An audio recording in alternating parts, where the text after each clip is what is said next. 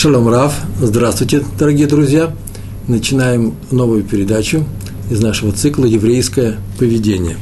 Сегодня э, наша лекция, наша беседа называется «Суд и суждение». Э, основана э, лекция и все эти события, все эти истории, которые будем здесь рассказывать, кроме теории, на стихе, который приведен в книге «Дворим», в первом разделе этой книги, книги Торы – Дворим, э, в первой же главе. Написано там таким образом, так написано. Ло такиру по ним бамишпат.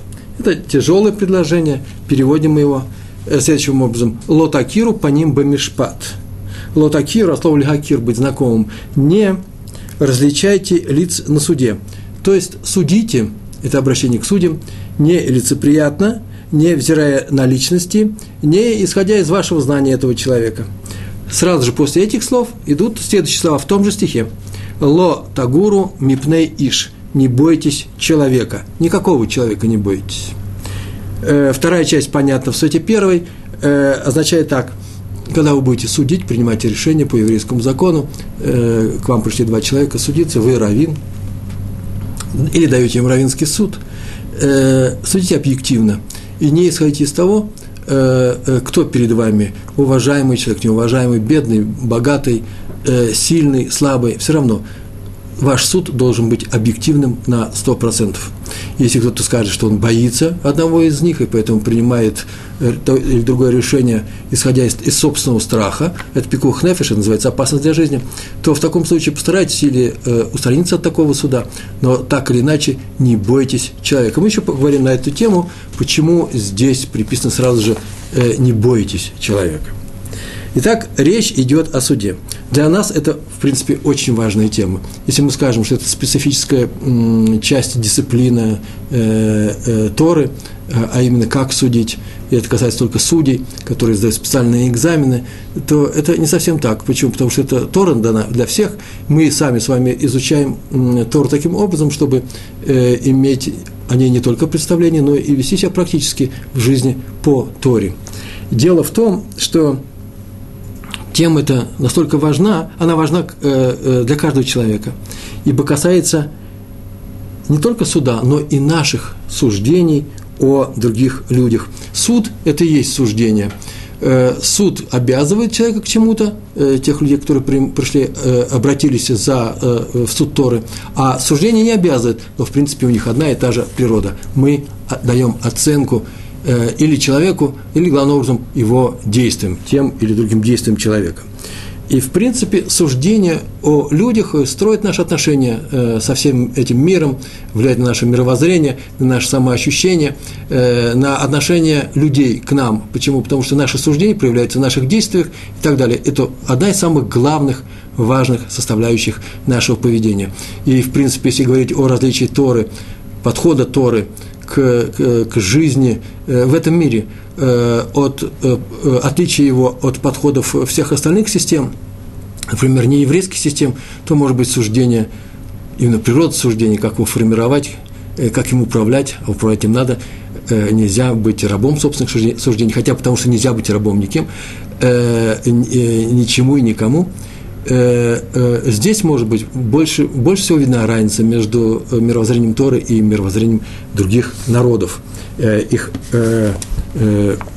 точка зрения на этот мир.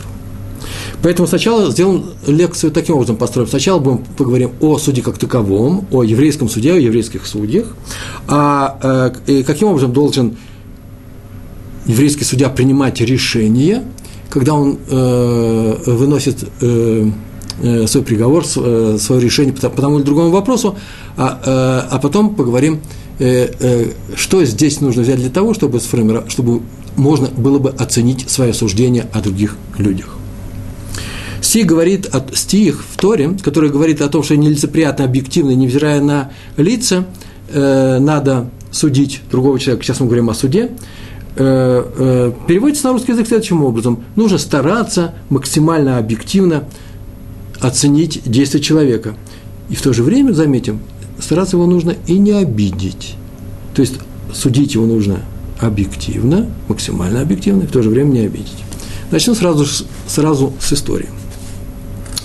В, в Польше есть город Белосток, называется Биалосток, известный хасидский центр. Так вот, известно про равина этого города, так написано во всех книжках равин Биалостока. Во время суда закрывал свое лицо, когда к нему приходили люди, садился судить, закрывал свое лицо талитом. И э, только после этого они входили к нему в комнату, чтобы принять то или другое решение. Э, это он делал для того, чтобы даже не знать, кто обращается к нему за тем или другим решением. Причем стороны передавали свой спор слуге, который рядом с ними был, и этот слуга уже громко э, э передавал э, их фразы э, самому Раву, самому Раву. Так происходил диалог. Таким образом, он даже не знал, кто перед ним, и никогда не мог проявить свое отношение к этим людям и старался, чтобы этот суд был максимально объективным. Почему я пример этот привел э, первым? Потому что он просто наиболее э, характерен для самого стиха Торы. Э, «Не различайте лиц на суде». Также, кстати, поступал Рав Дискин, известный главный раввин Иерусалима, который жил здесь примерно сто лет назад. Он ставил судящихся, тех людей, которые пришли за судом, вообще в соседнюю комнату, дверь немножко приоткрывал, и оттуда слуга его передавал, вел диалог – э, с, э, самим судьей Диск, э, Дискин. Фамилия у него был Дискин. Второй пример э, приведен на ту же тему. Автор книги Ор э, а, э, Кадош, это известный раввин, он так говорил, что, что его собственный раввин, когда он учился в Ешиве в Европе, то во время суда он вообще не поднимал глаза, он опускал глаза вниз и ни разу их не поднимал. Между прочим, делал он совсем по другой причине. Не потому, чтобы не узнать этих людей, он их знал, он их видел, но для того, чтобы...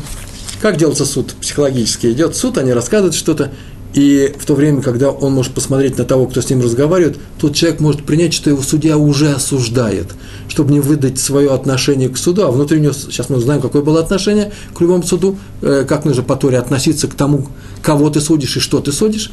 Э, он вообще не поднимал свои глаза. Называется «Ло такиру по ним бамишпат» – «Не смотрите на лица». Он это делал э, буквально.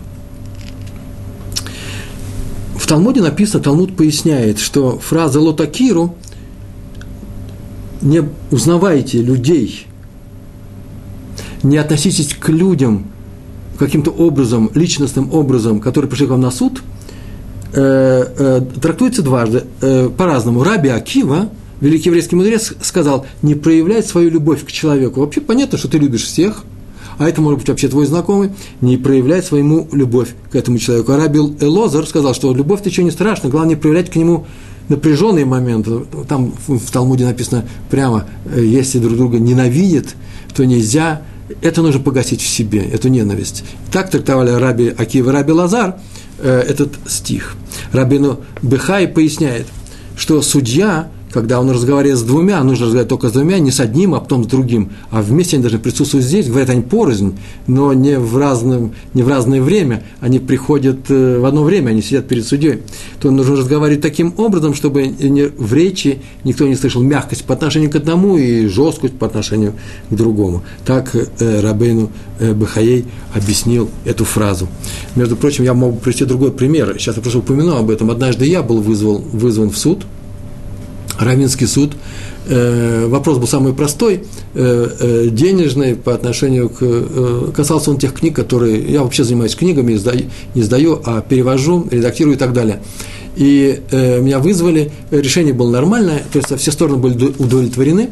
Но я помню, что когда Равинский суд вызывал, спросили еще, никто ли из здесь, здесь присутствующих судей не знает меня или второго человека, который меня вызвал этот суд.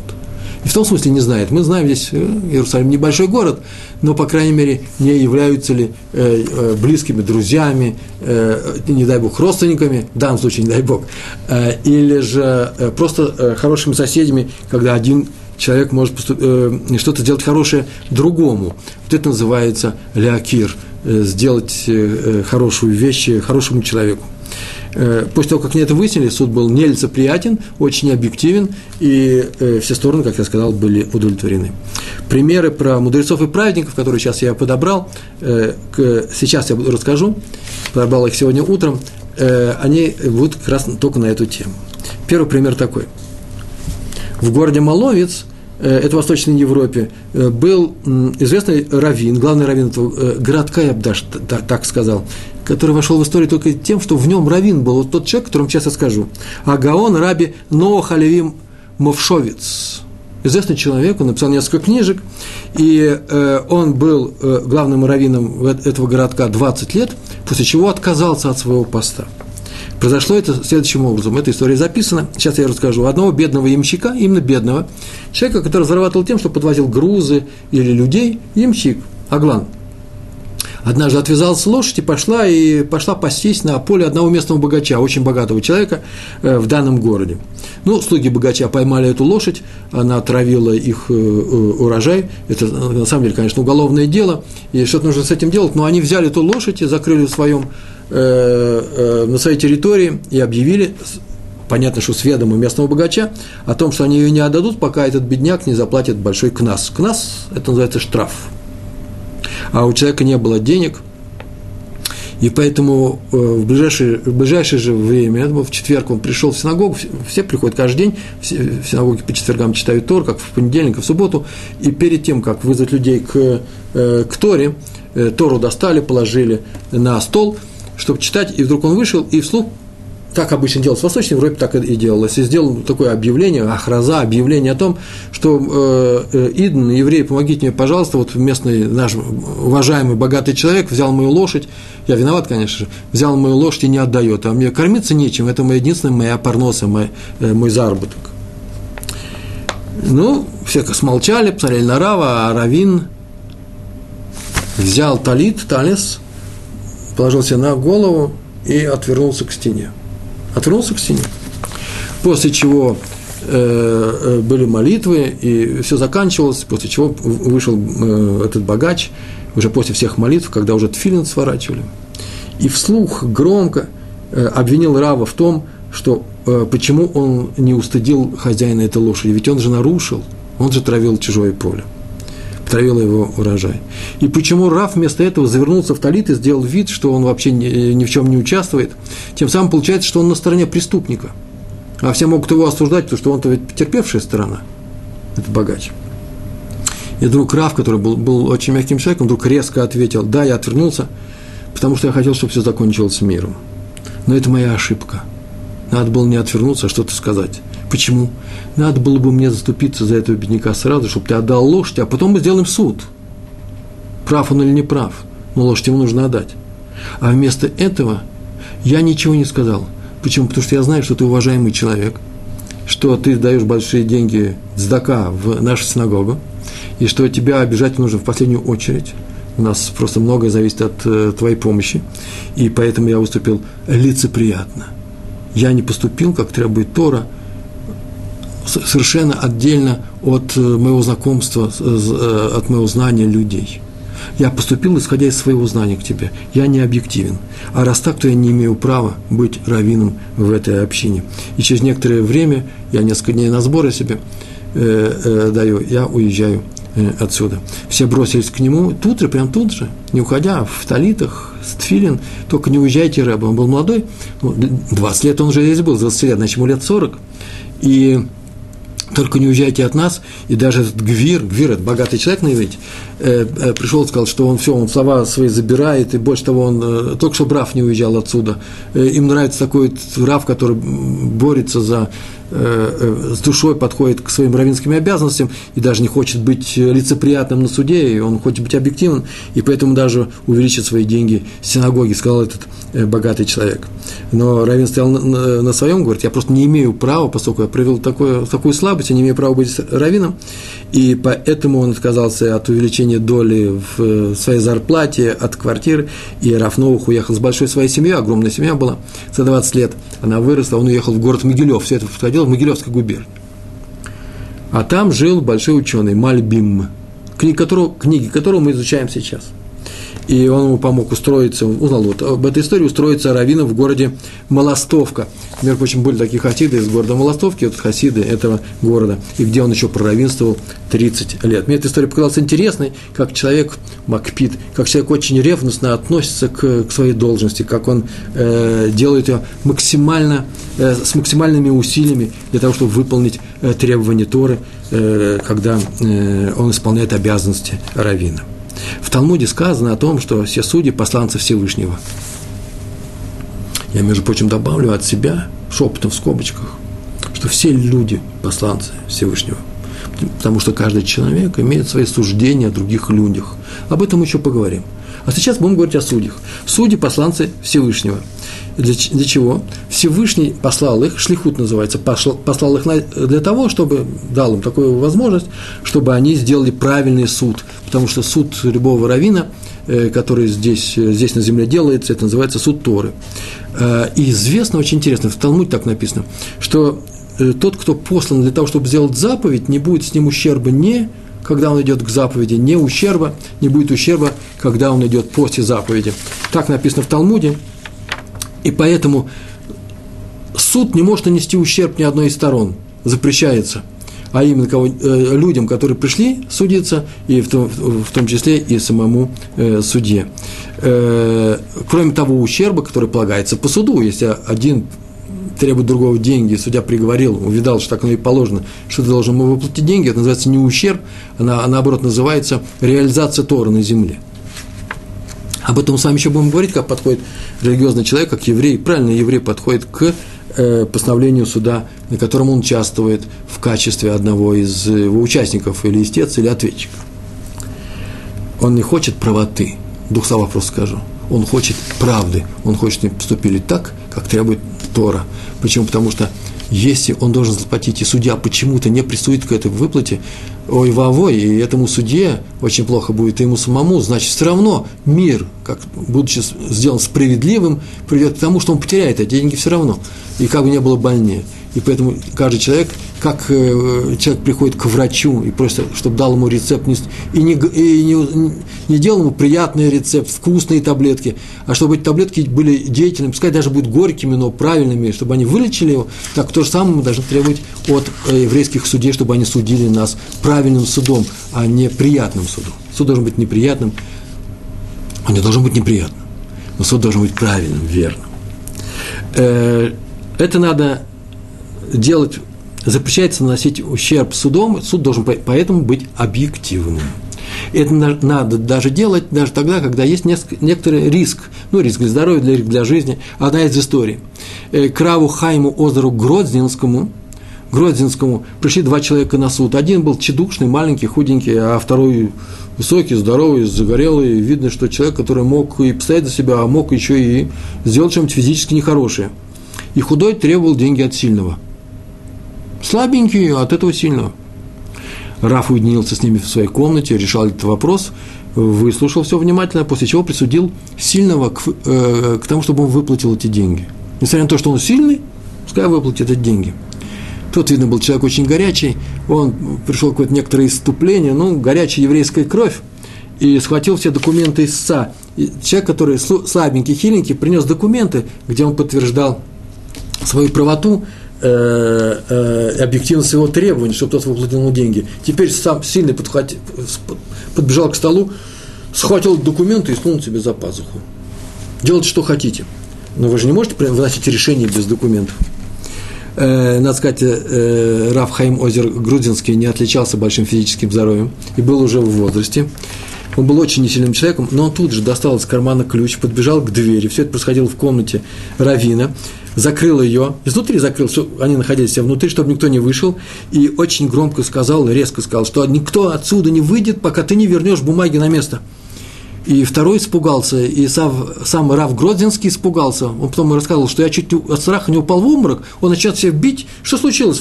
Если он взял бум, э, документ, то он меня выхватит ключ из кармана вместе с карманом. Он же готов был упасть в обморок, вдруг увидал, что тот человек взял, обмяк, как-то успокоился, не испугался, испугался, скорее всего, и э, сел и э, залепетал, вернул бумаги, и после чего он расплатился.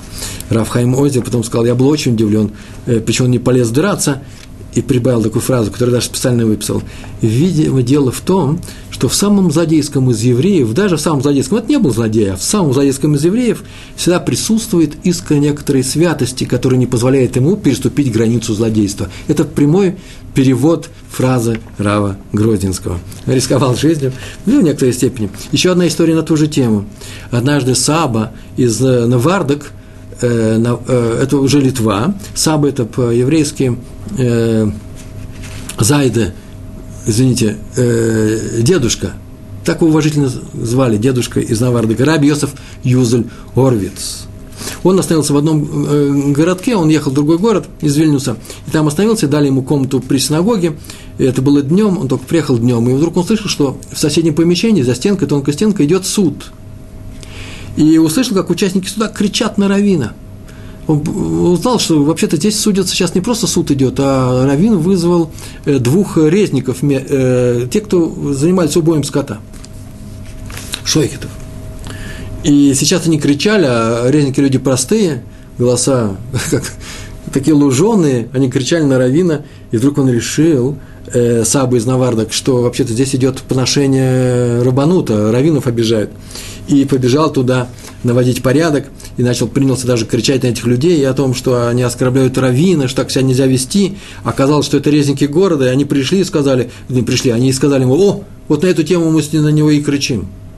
Вот как Раф не побоялся, они говорят э, э, э, Рав Горвицу, как вы не побоялись прибежать к нам и вступить в диалог, вот так же мы хотим, чтобы он не боялся ничего.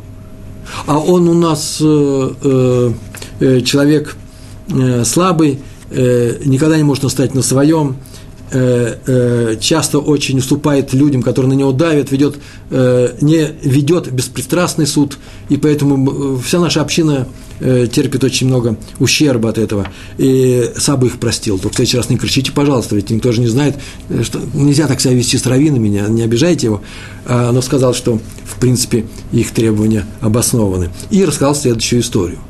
Саба из Навардак рассказал историю – Однажды Краву Исроилю Саланту, э, э, такой был известный э, раввин 19 века, конца 19 века в Литве, зачинатель движения Мусар, этического учения, э, потом он переехал в Израиль, э, в местечке Салант, э, Исроиль Салант, и к нему пришел один Аврех, из Кололя получить смеху. Это три слова я э, произнес на иврите. Аврех – это студент Ешивы, Ешива для э, э, э, женатых ешеботников, женатый ешеботник называется Аврех. А ешива, в которой учатся Аврехи, называется Кололь. А пришел он получить смеху, э, это не что иное, как право, письменное право, э, документ, право на, на, звание, на получение звания равина или судьи. И он пришел и решил быть судьей. На что его э, Раби Салант спросил, э, сколько частей Шульхана Руха он прочитал. Это сборник всех законов, еврейских Шульханарух, вы, конечно же, конечно же, слышали об этом. И известно, что в сборнике Шульханарух ровно четыре части. И он сказал, ровно четыре части я прочитал. А, вот, а пятую часть ты не читал? Все притихли, что сейчас, что хочет тем самым э, Раби Строиль сказать. А что это за часть? Пятая часть. Он сказал, ну как же, это часть, которая состоит из нескольких фраз. Там, там написано следующее. «Бойся только Всевышнего». Вот мы и подошли ко второй части нашего стиха, где ни одного человека не бойся – то есть, что это означает? Чтобы руководить общиной, а ты хочешь получить смеху, ты хочешь быть раввином, надо в первую очередь, в первую очередь, выполнять заповедь «никогда не лицеприятствуй в суде». Веди объективный суд. А для этого надо быть богобоязненным человеком. Что такое богобоязненный человек? Который боится наказания сверху. Только его и боится – а не боится людей. Если у тебя, у тебя есть такие силы, я тебе дам э, э, такую смеху, такое э, право называться раввином. Вот что сказал Цаба из Навардака э, этим э, э, шойхитам, этим резникам э, в одном из городов э, э, Литы, Литвы. Написано в разделе, еще один пример, в разделе Торы, который называется «Ятро», это один из разделов Торы из книги Шмот, э, в 18 главе 15 стих. Там так написано, что Моше сказал э, в разговоре с Ятро, своим тестем, когда возникнет у них дело, и придет ко мне, я рассужу, я вынесу решение. Так э, устроен еврейский суд, так он ему объяснил. После чего Ятро, как мы помним, сказал ему, как нужно э, вести многоступенчатый э, суд, чтобы низовые судьи принимали решения по большинству вопросов, если они что-то не понимают или в чем-то они просят помощи более следующих судей, они подают им это дело и так далее до самого Муше. Но сначала Муше судил все сам один. Если возникнет у них дело, у евреев, дело, какой-то спор, и придет ко мне, я рассужу. Сказано у них – так написано э, в, в комментариях, э, а почему придет. Если возникнет у них дело, пускай придут ко мне, и я их рассужу. Написано придет. Что значит придет? Не они придут. Понятно, что они придут. А придет то дело. Что означает? Почему нужно сказать, что придет то дело? Это означает, что только дело это и придет. Ничего другого для рассмотрения у судьи не будет. Не эти люди, он на них не смотрит. В том смысле, что он не изучает их характеристики. Характеристики с места работы еврейский суд не берет. Э, моральный облик тоже никак не учитывается, учитывается только дело. Это очень важный принципиальный вопрос в, в Торе. Судится только то дело, э, которое сейчас э, пришло на суд. И поэтому в расчет не включаются личности сторон, а только это дело. История. Раби Хайм Лев – Лейб Мешковский судил однажды одного простого еврея, на самом деле очень простого религиозного еврея, другого, который был ну, не совсем простой, он был э, человек, который кончил университет и вообще Торой не занимался, а поскольку все происходило э, более 150 лет назад, то это была вообще вещь-то невиданная. Пришел на суд еврей, который одел кипу прямо здесь в дверях, а до этого вообще-то он не религиозный человек. Пришли они, и Э, я даже не знаю, почему э, он судил именно этот суд, Равин. Наверное, э, второй человек, простой еврей, позвал этого Хилони, да, человека, который не соблюдал Тору, а, а, открыто не соблюдал. Он позвал его в Равинский суд, и тот был, наверное, настолько уверен в своем деле, что он согласился пойти даже к Равину. Ничего страшного в этом нет. И пришел. И очень внимательно Раби Хайм Лейб изучил это дело и присудил в пользу Хилони. Он сказал, он прав. А ты товарищ в кипе, человек в кипе, господин еврей, религиозный, ты не прав. И поэтому тебе придется заплатить деньги или отказаться от э, чего-то в, его сторону. И вдруг кто-то очень удивился и отказался принять этот суд. Он сказал, что он отказывается принять такое решение. Почему? Да потому что видно ли дело, чтобы раввин, раввин религиозный раввин принимал в то время это было, наверное, невидное дело, потому что, наверное, никто не ходил из нерелигиозных евреев в Равинский суд, чтобы он принял решение в пользу нерелигиозного человека. Я соблюдаю заповеди, а он нет – на что Раби Хайм Лейб только развел э, руками и сказал, суд Торы беспристрастен. А что теперь делать? Он же не хочет платить деньги. И он посоветовал этому Хилони. Он сказал, ну ты же вообще-то живешь в, в обычном мире в своем, там есть же суды, гойские суды, гойские в смысле не еврейские суды есть же. Можешь вызвать его в, в этот нееврейский суд. Запрещается это делать, как правило, но здесь ситуация была такова, что тот от, уже нарушил Тору. Тот отказался по постановлению Торы выплатить э, свою часть, которую им присудили, и поэтому э, ничего не оставалось сделать, как добиваться правды только в этом суде. Э, все было сделано правильно до этого. Все очень удивились. А самое главное, что все это происходило э, где-то уже в, э, в начале лета. И приближался праздник Шивот. И суд в этом городе был в Шивот. Ближайший суд.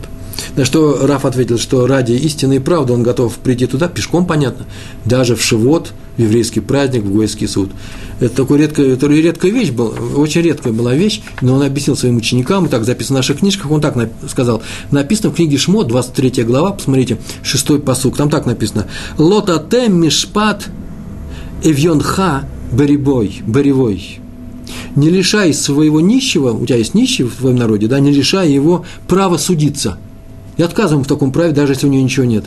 Если у него есть тяжба – Простой смысл понятен. Э, у всех есть одинаковое право на равный суд. Все одинаково равны перед судом. И нельзя лишить возможности обратиться в суд ни одного человека. Так написано в Торе. Но в данном случае еще используется э, слово «ивьон ха». «Ивьон ха» – это твой нищий. И э, Раф Мешковский объяснил, нищий, у которого нету. Здесь разговор идет не только о том нищем, у которого нет денег, но и о том нищем, у которого заповеди нет. Этот хилони – этот нерелигиозный человек, у него нет заповеди, и тем не менее Тора говорит о том, что не лишая его возможности судиться честным судом Торы. Мы это и сделали, поэтому что вот я иду э, в, еврейский праздник, он пошел и присудили э, тому человеку, или тот человек отказался от всего вот этого. Так иначе правда восторжествовала. Сказано в трактате э, Шаббат, десятый, если я не ошибаюсь, десятый лист. Я не записал. В десятом листе так написано. Любой судья, даже если он судит на один час, короткий судья, очень простой такой закон. В это время он посланец Всевышнего. Мы говорили об этом. Посланец Всевышнего в деле творения. В каком деле творения? Масса берешит. Весь мир сделан за шесть дней. Так вот сейчас этот человек делает этот мир. И если судья стоит на стороне злодея, то он разрушает весь мир до основания, как его разрушило в свое время поколение потопа. И поэтому он должен стараться судить максимально честно – это Тора ему дает советы, не, обращай, не смотри на, ли, на, на лицо человека, который сидит перед тобой, э, суди объективно, э, но он должен судить, как это сделал бы сам Всевышний. Между прочим, вести нелицеприятные суды, то есть невзирая на личности, это один из семи законов Бнейнох. Бнейнох – это сыновья Ноуха. То есть это, этот закон должны соблюдать вообще все люди ну, обыденный пример, обычный такой самый пример нелицеприятности суда. Э, пример, э, я давал такой на, на уроке, этот пример, звучит он так.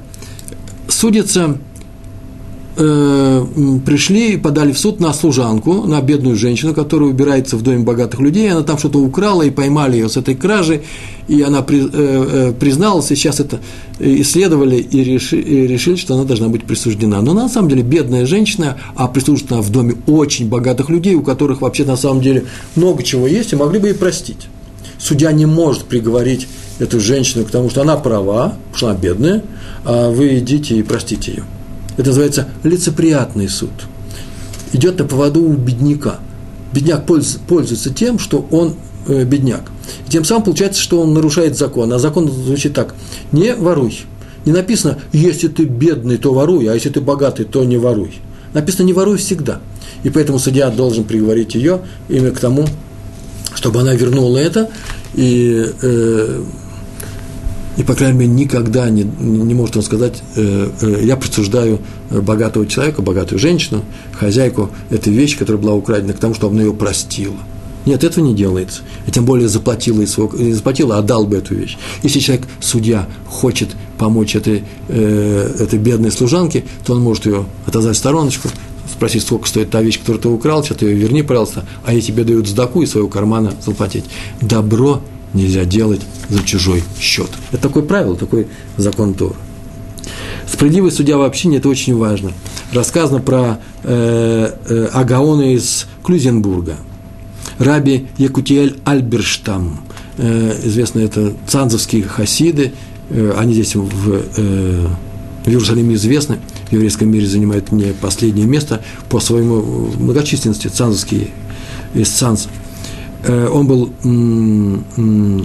Альберт там очень уважаемый человек, и он рассказывал на своем уроке, это один из последних, по крайней мере, ближе к нам, из целого поколения цанских хасидов, э, э, адморов, руководителей движения цанских хасидов.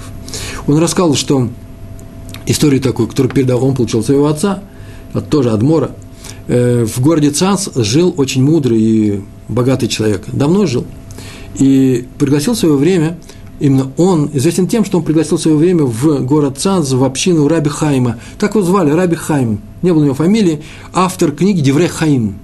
Она известная книга, ее можно купить в магазине. Э, очень э, интересная книжка. Э, и поэтому о нем обычно говорят автор книги Деврей Хайм.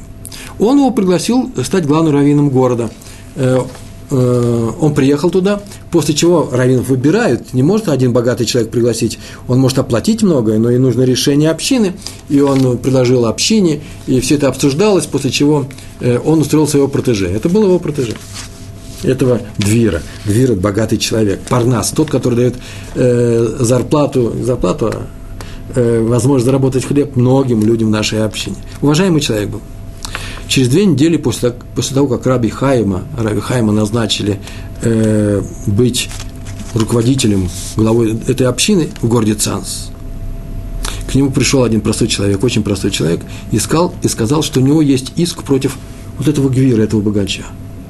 У него иск есть, у него требования есть две. Раф послал тут же слугу пригласить того богатого человека на суд Торы. Слуга прибежал и сказал, что тот отказывается. Сказал, что дело копеечное, нет у него времени на это, у него большой эсок, большой бизнес, большие деньги, а мелочь такую он не платит, зачем нужно? И не отрывайте его от всего. Все закончилось. Так подумал тот человек, прогнав слугу. Раф посмотрел на слугу и сказал, я тебя просил, это твоя, твоя обязанность приглашать людей, которых вызывает Раф на суд Торы, иди немедленно, или он накажет его, передай ему, что-то накажет. И слуга тут же прибежал и сказал, что ну, меня не только накричали, но меня почти спустили с лестницы там, не хотят со мной даже разговаривать. После чего Раф объявил, так в книжке написано, третий раз. Во всех жанр требует тройного исполнения – действия. В третий раз он объяснил, что передай ему, пожалуйста, что я сделаю на него наложу, сделаю недуй. Недуй – это хером, отлучение от общины. Причем хером будет непростой. Отлучение от общины. Ну, длинный, большой хером, маленький хером. Могу сделать хером так, что в этом мире навсегда и в будущем мире навсегда. Страшные слова он произнес. И вдруг проходит, приходит тот человек, тот богатый человек, смиренно очень, приходит, просит у него прощения, улыбается и объясняет. Он очень боялся, что молодой э, раби Кутель Альберштам, э, извините, это о него рассказал раби Хаим, он очень боялся, что он не будет вести нелицеприятный суд. А именно, уж по крайней мере, уж поблажки-то этому богатому человеку он будет делать. Весь город кормится у этого богатого человека. Он его устроил здесь раввином. Но неужели он где-нибудь где-нибудь не понизить требования к нему. Теперь он видит, что нет, ничего не испугался. Раф, это был жестокий экзамен, но настолько был, как бы он не был жестоким, тем не менее он приводится во всех историях о том, э, э, как Раби Хаим выдержал его. Э, он сказал, ужасно, очень доволен и благословил Равина. Таким образом благословил, что так и часто и говорят, что именно Равину, и поэтому и удалось написать книгу, удивительную книгу Деврей Хаим. Именно в силу этого. Между прочим, точно такую же историю, один к одному, я прочитал совсем другой книжки про Рава Рафаэля Акуэна, э, главный раввин города Амбург. В Гамбурге была большая еврейская община, евреев там, некоторые говорят, было не меньше, чем немцев, если не больше, там были ешивы, крупнейшие раввины, и его пригласили главным раввином, и руководитель общины подослал к нему вдову, он тоже его устроил, э, Рафаэля Акуэна, этот руководитель общины был богатый человек, э, подослал ему вдову, которая пришла и сказала, что у него есть требования некоторые к этому руководителю. Раф его вызывал несколько раз, тот не приходил. Конец истории совершенно такой же, тот ему дал благословение. Мы сказали, что судья должен, во-первых, должен уметь судить. Он должен все знать. Э, по крайней мере, закон он должен знать. Если судья что-то не знает, если раввин что-то не знает, он не раввин. А поэтому э, э, он должен быть умным человеком в первую очередь. История про Адмора из Гур, Рави, Авраама, Мортхи, Альтера, гурские хасиды – это самое массовое хасидское движение в современном хасидском мире. Пришел к нему однажды хасид и пожаловался, что у него был равинский суд в другом месте. И он перед тем, как перейти на этот суд, взял Шульхана Руха, о котором мы говорили, изучил все свое дело, увидал, что он стопроцентно прав, пришел спокойно на этот суд, и вдруг с удивлением обнаружил, что э, судьи, судьи признали правой стороной как раз его ответчика, а не его. И как теперь исправить дело? Ведь надо же истины добиться, а истина на моей стороне. Адмор посмотрел на него и сказал, просветленным лицом, сказал, вот как здорово, ты сейчас только мне пришел и объяснил очень трудное место в Мидраше. Я никак не мог его понять. Смотри, что написано в Мидраше. Э, в Мидраш, э, записи устной Торы, которая называется «Шмот раба», 30 глава, самое начало, там так написано. Так было сказано, э, говорится о законах Всевышнего. Из-за твоих законов люди ссорятся. Потом они приходят в суд, и там их мирят. Я вся думал, что, что это означает? Как это может быть, из твоих законов люди ссорятся – Законы даны не для того, чтобы ссориться. Нет, теперь я понял, в чем дело. Каждый их изучает, каждый смотрит, согласно законам, прав он или не прав, видит, что он прав, после чего каждый из этих двух сторон, они начинают ссориться, они приходят в суд, и только там их мирят. Потому что не изучение законов мирит людей, а принятие судом э, какого-то решения по поводу их ссоры. Задача Равинского суда – объявить объективную истину, а не субъективную, которую ты вынес по, по отношению к самому себе. Между прочим, объективная истина – это и есть нелицеприятный суд. Для другого определения нет. Сейчас я, наверное, расскажу какую-то важную вещь. Сейчас я ее сформулирую. Надо рассказать о том, что каждый человек, когда он как-то каким-то образом поступает, не обязательно он лезет в шульханарух, вы же не лазим, мы же не лазим с вами в шульханарух. Но каждый раз, когда мы что-то делаем, мы как даем оценку своим действиям. И каждый человек склонен самого себя оправдать. И до поступка, и очень часто после. Бывает такое, что иногда я сделал какой-то поступок, говорю, как-то я нехорошо сделал, надо просить прощения, или нехорошо получилось. Все аккуратненько, как я говорю о, о, самом себе, э, о самом себе. Нехорошо как-то вышло. А, но так или иначе, когда я это дело делал, я почему-то решил, что оно правильное. Правило очень следующее, очень простое. Каждый человек, который делает любое дело, которое он делает, он считает, что он стопроцентно прав. Нет людей, которые говорят, сделаю-ка я неправильное дело. Бывают случаи, когда дело, конечно, оно явно неправильно, так бы не надо поступать, но человек так, таким образом объясняет. Он скажет, что меня заставили. Меня заставил этот человек – взял у меня что-то, теперь я у него отберу. Это причитается мне. Видите, я не виноват, это он так поступил. Или меня заставили обстоятельства. Например, дома денег нет, а в, э, в нашем булочном магазине э, э, свет не перевернется, если там одна булка пропадет. Он решил, что с ним поступили несправедливо. Так или иначе, он поступает вынужденно. Человек прав, или его заставили, люди или обстоятельства. Поэтому он вынужден так сделать. А поэтому он не виновен. Так решает каждый человек. Ему не полагается вины, потому что он не виноват. Обстоятельства заставили. Есть, есть такое правило еврейское, на самом деле, если ты не виновен, если будет доказано, что не ты, ты сделал что-то, но не ты, не по своей, не по своей причине, тебя заставили, анус называется, тебя вынудили так поступить, то ты тогда не, э, не виновен, тебя не приговаривают. К тому, что, как если бы ты сделал это же дело сознательно. Это очень важное правило. Э, оно довольно-таки гибкое, его нужно изучать очень много законов. Это не просто так, ни в каждом случае. Я, я э, могу сказать, что я не виноват, поэтому меня ни к чему не судите. У меня не было денег, поэтому я украл. Э, есть еврейский закон, который звучит так, не воруй, даже если у тебя нет денег. Мы говорили на эту тему. Так или иначе, человек оправдывает самого себя. А раз так, то нужно бы нам с вами знать, что как я себя оправдываю в любом деле, по крайней мере, в момент этого дела – так и любой другой человек оправдывает себя.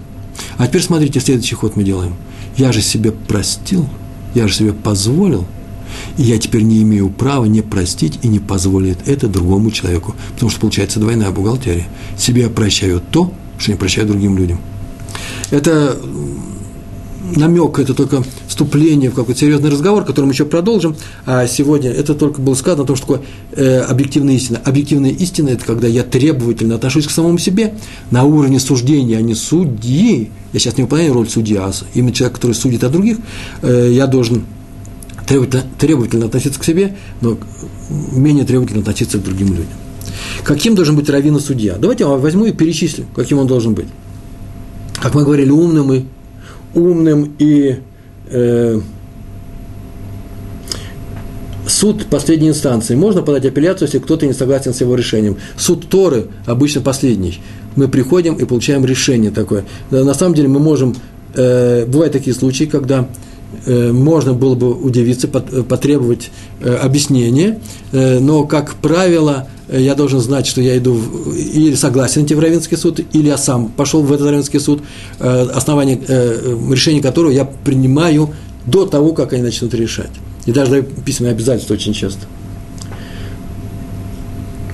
Вопрос в конце, вопрос о лести, у нас еще один есть вопрос, мы еще поговорим на эту тему. сказано было о том, Случай про поводу Равинского суда. Значит, он должен быть, судья должен быть умным и добрым. Мы об этом уже говорили. Что такое раввин? Помните, однажды на одном из наших уроков говорили, каким должен быть раввин? И все говорят, должен быть очень умным, должен многое знать. Есть еще второй параметр очень важный. И судья то же самое. Он должен быть очень добрым. Если раввин умный и недобрый, сухой, равнодушный человек, не раввин. Если человек очень добрый раввин, но чего-то не знает, не раввин. Нужно, чтобы эти две вещи совпадали. То же самое и с судьей. Я сейчас только скажу, не буду доказывать, но это очень важная вещь.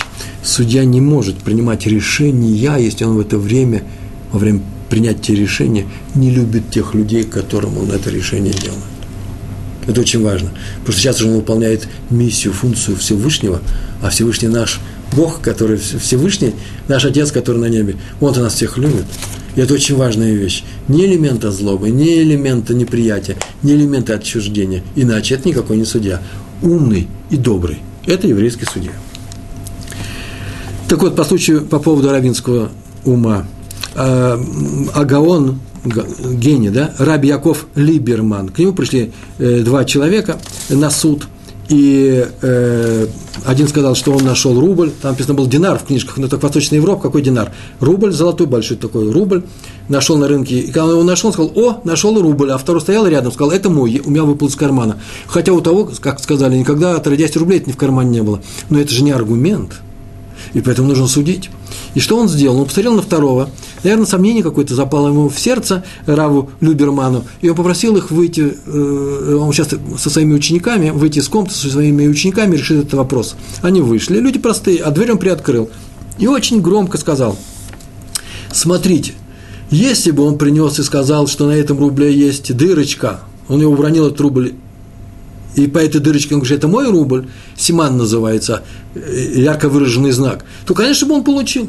Но он почему-то не сказал, что на этом рубле есть дырочка. И поэтому, скорее всего, он ничего не получит. После чего открыл дверь, говорит, входите. Ну, говорит, ну, хоть помнишь хоть что-нибудь, на этом рубле хоть что-нибудь было? То говорит, конечно, дырочка там была. Такой простой человек, но главное, что суд очень быстро и кончился, может быть умным человеком. Суд очень быстро кончился. Раф улыбнулся, обнял того, приобнял за плечи и сказал, что когда в следующий раз твой товарищ найдет на рынке рубль с дырочкой, он, конечно же, тебе его отдаст. На этом этот суд кончился. Свойство судьи. Судья знает закон, раз. Слушает обе стороны, никогда не слушает одну сторону. Сейчас я еще несколько свойств перечислю. В это время, знаете, какую работу проделаете? А вы переведите, переведите все это не для судьи, а для человека простого, который имеет суждение о другом человеке, просто оценивает его со стороны. Судья знает закон. Судья, человек знает, как оценить другого человека. Слушает обе стороны. Ко мне пришел мой друг и начинает жаловаться на свою жену. Не-не-не, обе стороны. Я ничего не могу внутри себя решить до тех пор, пока я не узнаю, а что же вторая сторона, объясняет, как она объясняет свои действия. Э, если мне не хочется вникать в чужие дрязги, так иначе я уже никакой не равин, я вообще отстраняюсь от этого дела. Но не дай Бог мне сказать, да-да, ты прав, ты прав, если я не выслушал вторую сторону. Тем самым я принял суждение, я вынес решение. Третье свойство, мы уже говорили об этом, судит нелицеприятно, судит честно. Что такое судит честно? Во-первых, без взятки. Причем не, не прямой, а любой выгода, чтобы не было своей выгоды, чтобы он не был интересантом в этом деле, прочих любых превходящих обстоятельств. До суда, это очень важно, перед судьей оба человека преступники, в том смысле, что каждого он может обвинить. Сейчас посмотрим, сейчас мы решим, кто из них э, прав, а кто виноват. Оба могут, каждый из них может. После суда оба праведники. Что это означает? Даже тот, кто был осужден. Почему? Потому что тем, что он был осужден, и он признал свою ошибку, он искупил свою вину. Называется «Капара» – искупление. Интересный рассказ, мне показалось, что он интересный, про Хофисхайма как раз на эту тему. Он тоже в свое время стал рабанут, равинское место в одном из, город, э, из городов, еще будучи молодым, и рассказывал, э, что почему это он сделал. Однажды в городе поймали резника, тоже шойхита, который резал э, коров, и который делал их трефными, даже не, треф, не трефными, но даже если обнаружил, что они трефные, он все равно их продавал. Это было дело такое непростое, за свои деньги резники покупали э, коров, но накормить целую общину трефным мясом – это одно из самых страшных нарушений. Его тут же лишили места, но он пришел к Хофицхайму и сказал, что он раскаивается, что это единственный его заработок, что он больше так, что он больше так не будет делать. И Хофицхайм ему э, э, поверил, увидал его, что он искренен, и восстановил его в своем на, на его работе. Но он сказал, что так или иначе, все равно тебе придется как-то что-то исправить э, э, в себе, штраф нужно заплатить, и принесешь э, 40 мер э, свечей. Там так было написано, арбаим литра, литра народ. Я не знаю, сколько литров, может, литров. Так написано, в общем, какое-то большое количество, очень большое количество свечей или, может быть, воска в синагогу. Это было, наверное, не простые деньги, он принес – а через несколько лет он умер. Однажды сел Хофицхайм за своим Талмудом, учился и задремал, что редко происходило с ним даже в старые, э, такие в пожилые годы, почему? Потому что он вообще-то учился всегда э, на максимум. А тут он задремал, так рассказывает, рассказывает, что предстали перед ним три образа, три неясных фигуры. И одна из этих фигур спросила, Раби Исроэль Мейер. Так рассказывает Хофицхайм в своей книжке. Раби Исроэль Мейер – когда ты присудил принести его 40 мер свечей, зачем ты это сделал? Чтобы его наказать, чтобы другим неповадно было? Или ты это сделал для того, чтобы он расплатился за свой грех, и сделал копору, и теперь он чист перед небом? И Раби Исроэль честно, Ховисхайм честно начал вспоминать этот момент – и вспомнил, нет, я просто, чтобы другие так не поступали, чтобы все увидали, что мы его не просто на месте восстанавливаем, а чтобы, что он, э, что он наказан. И три фигуры пропали. Раби Исроиль очнулся от всего этого Хофицхайм, начал дальше учиться, а голова была ужасно тяжелая, и он чувствует, что ничего не может сделать. Так он рассказывал. Ничего не может сделать, и начал снова засыпать, задремал, и вдруг появляется перед ним образ самого этого резника. И говорит, э, Рэб, что вы сделали? Когда я отвечал за свои проступки на том свете, пришли, рассмотрите это дело. И сказали, что наказание за то, что я накормил людей, целую общину трефным мясом, очень большое. И поэтому я должен сейчас понести наказание в Гегеном. Но если это присудил Хофицхайм, если присудил тебя к копоре, и ты расплатился, ты чист. Поэтому они сказали, сейчас мы выясним. Пришли к тебе, и ты сказал о том, что это была не копора, что ты мне просто присудил, чтобы другим было неповадно. И теперь я опускаюсь в гигеном на долгий срок, я буду там мучиться. Ховисхайм очнулся, в холодном поту ужасно жутко расстроился и сказал, что я предал член своей общины, подверг его ненужному наказанию и уволился. Это известная история о том, как Роби э, Ховисхайм отказался от своего рабанута. Вот то же самое, что мы говорили сейчас о свойствах судьи, нужно говорить о э, нашем умении э, судить других иметь суждение о других людях. Во-первых, знай, о чем ты сейчас выносишь суждение, о каких-то поступках этого человека. Выслушай, выслушай обе стороны, если там присутствует обе стороны, или хотя бы его самого, он поступил каким-то образом, ну спроси его, почему он так себя вел, не осуждай его и не говори, ух, какой безобразный человек плохо себя сделал, не говори другим и не говори сам себе, пока ты не узнаешь мотивов его поведения. И еще э, цени Э, его без своего интереса. Он тебе плохо сделал, он и хорошо тебе сделал, не вноси себя в эту картину, не вноси себя в оценку тобой других людей. Правило такое, лучше вообще на самом деле никогда не иметь никакого суждения о других людях, ни хорошего, ни плохого, тяжелое правило. Очень трудно с ним. Я знаю людей, которые так поступают, э, трудно с ним жить, не давать людям оценку. Как в правиле Илеля. Помните Илеля Закен, правило Илеля, который сказал о том, что вся Тора можно выразить всю Тору в одном предложении. Никогда другому не делай, никому, ни одному человеку не делай того, что не хочешь, чтобы делали тебе. Ты же не хочешь, чтобы тебя осуждали за твои поступки, имели осуждение какое-то, э, которое тебе, ты не знаешь, какое суждение у них будет о тебе, и поэтому лучше не суди других людей. Обычно мы судим других э, чужие дела, и на основе этих других дел мы как-то судим о самих этих исполнителях, о людях. Если человек никак себя не вел, то мы его никак не можем и оценить. Но себя наоборот, заметьте, мы себя, очень правило, как правило, судим, я себя сужу целиком, как самого себя, а потом смотрю на свои дела. Дела мои отдельно от меня. Я, вот он, я хороший. А мои дела рядом со мной. А остальных людей я сужу так, это их дела, это и есть они. Не они хорошие, а потом дела, а наоборот. То есть других мы судим по их делам, а себя в отрыве от наших дел – а надо бы наоборот. А именно, поясняю. Обычный человек рассуждает так. Если я сделал плохое дело, то это меня заставили, мы об этом говорили, да? Меня заставили. Если я сделал хорошее дело, то это моя заслуга. Вы слышите, я приписал себе свое хорошее дело, это я. Плохое дело – это не я, это меня заставили. А надо, слушайте, сделать следующим образом. Сначала я повторю. Если я сделал плохое дело, это меня заставили. Если я сделал хорошее дело, это я, это моя заслуга. А надо так. И если другой человек сделал плохое дело, это его заставили. А вот если он сделал хорошее, его заслуга. Но если я сделал плохое дело, извините, это я. А если я сделал хорошее дело, так это Всевышний. Он мне помог, он меня надоумил, он меня подвел сюда. Это не моя заслуга, потому что он меня научил. Все это следует следующему правилу выводится. Правило следующее. И мы знаем это правило – все, все в руках небес. На иврите так звучит. Аколь бедей шамаем, хуцми и рад шамаем. Все в руках небес, небес, кроме страха перед небесами. То есть, быть человеку хорошим или плохим решает сам человек. Это все так скажут. А теперь хидуш, нового сегодняшнего дня. Сделать человека хорошим небо не может. Сам он э, делать себя хорошим. А вот сделать его плохим небо может.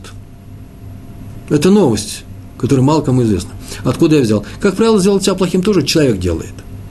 Но иногда может и небо сделать. Взяли фараона – после того, как он опустился и несколько раз не отпустил евреев после нескольких ударов, после чего лишили его свободы выбора. Не, видите, сделали его плохим, вопреки его воле, лишили его свободу, э, свободы выбора. С хорошим человеком не лишает свободы выбора, пускай он делает теперь хорошие дела, заставляет его быть марионеткой, ангелом. Такого не бывает. Следствие. Отсутствие следствия. Смотри на других следующим образом. Таким образом. Сделали плохое дело, так их заставили. А сделали хорошее, это их заслуга. А на себя смотри ровно наоборот. Учись на хороших делах других людей, других людей, и никогда не осуждай людей за их плохие дела, пока так не решил еврейский суд Рабанут. Последняя история. Раби Шмуэль Салант – главный раввин Иерусалима, присудил одного ну, человека хулиганского, нахала, такого тоже непростого э, человека к выплате. Пришли в еврейский суд, это было тоже 120 лет назад, и он заставил его, э, обязал выплатить определенные деньги. А тот сказал, я молчать не буду. Вот пойду завтра, разобью Раву все окна. Я не смолчу. Он решил не смолчать. Э, Раф ответил, я тоже молчать не буду и замолчал. Тот человек, этот хулиган, испугался, ой, сейчас Раф пойдет к египетским властям и донесет на меня. Лучше ничего я не буду делать. И принял на себя решение суда. Через год, год прошел, он спросил ближайших, ближних людей, членов семьи Рава Шмуэля Саланта, спросил, слушайте, а что, на самом деле Раф не смолчал бы, понес бы и донес на меня властям? Те ответили, да ни за что, не может быть такого. Да почему он сказал, что он не будет молчать? Да как же, он, конечно, не будет молчать. Он тут же бы громко-громко позвал бы стекольщика, чтобы он застеклил окна. Э, мы кончаем э, эту беседу. Я отвечу, отвечу на один вопрос. Дело в том, что э, каждый из нас равин. Все мы очень часто отваживаемся судить о других людях по их поступкам. Вообще, говорить, это хороший человек, это плохой. Это не наше дело, это дело равинского суда. Но каждый раз, когда мы будем это делать, мы должны знать, что Тора не любит, когда мы ведем необъективный суд. Постараемся не давать другим людям оценки и постараемся давать другим людям только положительные оценки, если они того заслуживают, они, поверьте мне, всегда этого заслуживают. Большое спасибо. До свидания. Нашим уроком прощаемся. А здесь пришел из Могилева, как раз там, где был Мальбим, был главным раввин, крупнейший раввин. Вопрос. Вопрос к прошлому уроку. Уважаемый Рафровин, является ли лестью следующая ситуация? Две подруги, Хана и Рут, Хана говорит Рут о том, какой плохой Хаим в присутствии Хаима, перечисляет кучу недостатков Хаима. Ой, какой сложный вопрос. Рут ей во всем поддакивает, соглашается со своей подругой. Лезь ли это и как должен вести себя Хаим, слыша о себе такой разговор? Все имена придуманы для примера, совпадение случайны. Акива из Могилева. Совершенно замечательный пример. Послушайте льстить нельзя ни в коем случае. Поддакивание, не вникание в дело, а лучше не вникать в дело, и называется лестью. Ты хороший, ты правильный, я тебя поддерживаю. И это совершенно не зависит от, того, присутствует здесь Хайм или не присутствует. Наличие Хайма не усугубляет э, вины льстящего человека, его отсутствие тоже никак э, не снимает с него эту ответственность. Большое вам спасибо на этот раз. Всего хорошего. Шалом, шалом.